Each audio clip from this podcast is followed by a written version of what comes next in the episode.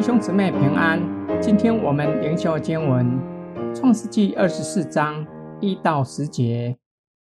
亚伯拉罕年纪老迈，向来在一切事上，耶和华都赐福给他。亚伯拉罕对管理他全业最老的仆人说：“请你把手放在我大腿底下，我要叫你指着耶和华天地的主起誓，不要为我儿子。”娶这迦南地中的女子为妻，你要往我本地本族去，为我的儿子以撒娶一个妻子。仆人对他说：“倘若女子不肯跟我到这地方来，我必须将你的儿子带回你原出之地吗？”亚伯拉罕对他说：“你要谨慎，不要带我的儿子回那里去。耶和华天上的主曾带领我。”离开富家和本族的地，对我说话，向我起誓说：“我要将这地赐给你的后裔，他必差遣使者在你面前，你就可以从那里为我儿子娶一个妻子。倘若女子不肯跟你来，我使你起的事就与你无干了。只是不可带我的儿子回那里去。”仆人就把手放在他主人。亚伯拉罕的大腿底下，为这事向他起誓。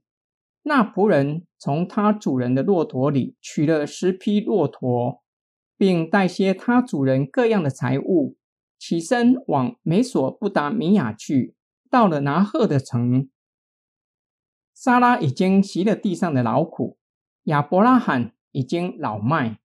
回顾他的一生，不只是偶尔，而是向来。一直以来，在一切事上，上帝都赐福他。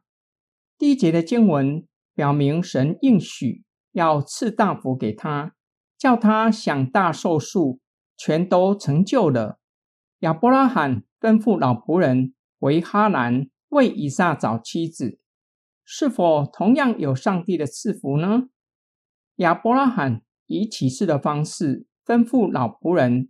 不可为他的儿子娶迦南女子为妻，只能回他的故乡，从本族的人中间寻找。这样的吩咐对阅读叙事的以色列人是相当严肃的警戒。仆人担心亚伯拉罕本族的女子，即便找着了，若不愿意跟他回到迦南，可以带以撒回去吗？仆人的疑虑不是没有道理的，毕竟米索不达米亚。是高文明且富裕的地区，又要远离家人，去到完全陌生的环境。亚伯拉罕告诉仆人，不可以把以撒带回去，因为呼召他的上帝已经明明应许他，要将迦南地赐给他的后裔。亚伯拉罕并且告诉仆人，上帝会差派使者在他的面前预备好一切，好叫他可以完成使命。倘若那女子不愿意，责任不在他。仆人就带着贵重的礼物前往哈兰为以撒娶妻。今天经文的默想跟祷告，亚伯拉罕就像你和我，也有罪性，也曾经软弱过。但是信心之父亚伯拉罕对上帝存敬畏的心，是我们应当效法的典范。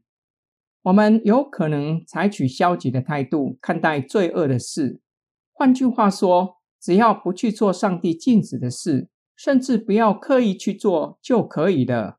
信心之父亚伯拉罕不是如此，他不只是不去做，而是在上帝没有明显禁止之前，就刻意与罪恶的事保持距离，不要让自己的儿子陷入罪恶的网罗。特别是拜偶像的罪恶，上帝虽然没有明明的禁止亚伯拉罕为以撒娶迦南人为妻，亚伯拉罕应该知道挪亚咒诅迦南，也知道迦南人的罪恶已经达到上帝的面前，只是还没有到满盈。